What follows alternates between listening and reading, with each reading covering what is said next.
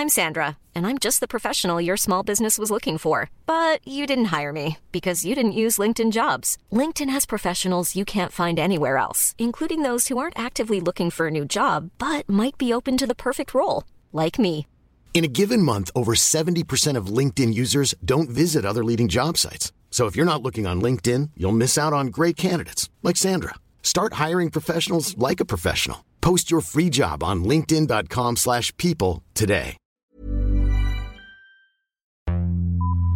Vox Polony.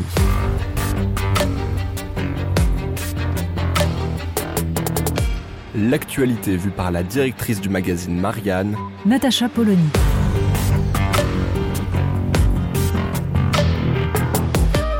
Vox Polony. Emmanuel Macron, en déplacement à Sainte en Charente-Maritime, a annoncé un plan pour le lycée professionnel.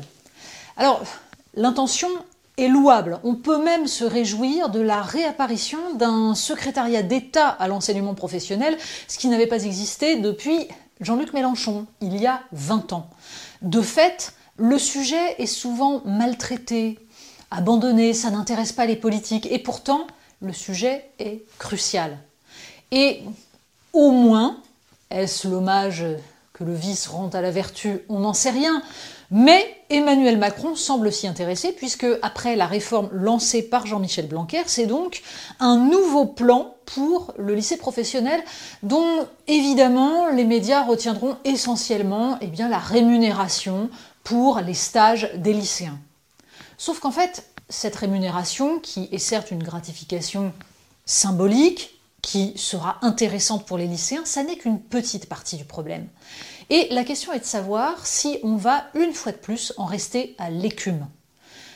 L'enjeu, il est simple.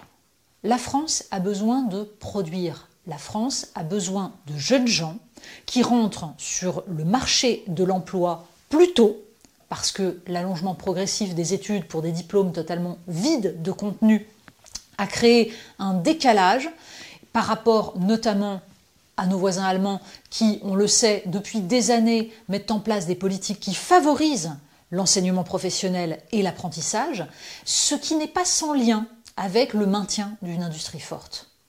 Donc revenir sur ce terrain-là, mettre les jeunes gens dans les entreprises autant qu'évidemment dans les enseignements scolaires dont ils ont besoin, c'est un enjeu majeur. Mais depuis des années, on en reste là, à ce débat. Plus d'heures en entreprise, plus d'heures d'enseignement classique, français, mathématiques, comme si le vrai problème était là.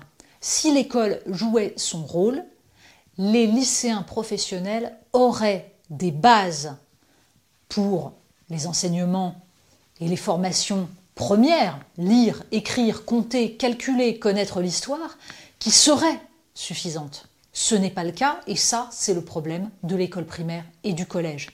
Le problème de l'enseignement professionnel, c'est avant tout un problème d'image, un problème de vision entretenue de ce qu'est l'enseignement pro, de ce que sont les filières courtes et de la façon dont il faut s'orienter.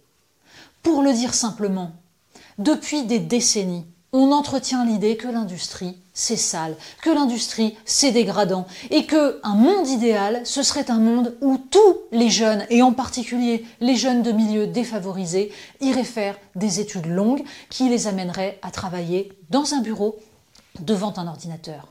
Et c'est pour ça qu'en enseignement professionnel, les filières les plus courues sont les filières tertiaires qui sont justement celles qui ne permettent pas une insertion professionnelle correcte, alors même qu'on manque de chaudronniers, de soudeurs. Un pays comme la France qui envisage notamment de remettre en avant sa filière nucléaire a besoin de soudeurs, de chaudronniers. Les enseignements industriels, les filières industrielles sont celles qu'il faut remplir et pour cela, il faut les revaloriser. C'est un travail de longue haleine auprès des familles, auprès des professeurs aussi, parce que les premiers à dénigrer les filières professionnelles et notamment industrielles, ce sont les professeurs du secondaire, les professeurs de collège. Ce sont eux qui ne connaissent pas ces filières-là et qui en ont souvent une vision caricaturale. Ajoutons à ça l'idée que le monde professionnel serait forcément un monde où les patrons viendraient exploiter les lycéens. Et on a tout simplement une combinaison de facteurs qui font oublier qu'un pays qui ne produit pas est un pays qui crève. Et le plaisir de produire, ça s'apprend tôt un enseignement professionnel qui marche, qui épanouit, qui enrichit les jeunes, c'est un enseignement d'abord où l'on n'oriente pas forcément les élèves en échec scolaire. C'est un enseignement qui répond à un projet professionnel, donc qui a permis aux jeunes gens de se renseigner sur les filières, de les connaître, de les comprendre. Donc, ça implique un lien entre les entreprises et les collèges. C'est aussi une filière qui vient après un apprentissage du plaisir de produire, et ce, dès le plus jeune âge. L'intelligence de la main, ça commence en maternelle et en primaire. Alors seulement, on peut penser des filières par la suite qui permettent la poursuite d'études, qui permettent des passerelles, qui permettent aussi aux élèves de bac pro de passer dans des filières de BTS ou d'IUT, parce que là encore, depuis 20 ans, on explique qu'il faut leur réserver des places, sauf qu'il n'y en a toujours pas. Bref, la réforme annoncée par Emmanuel Macron, c'est peut-être une très bonne intention, mais il n'y a pas grand-chose pour l'instant, alors même que le chantier est immense. Vox Polony.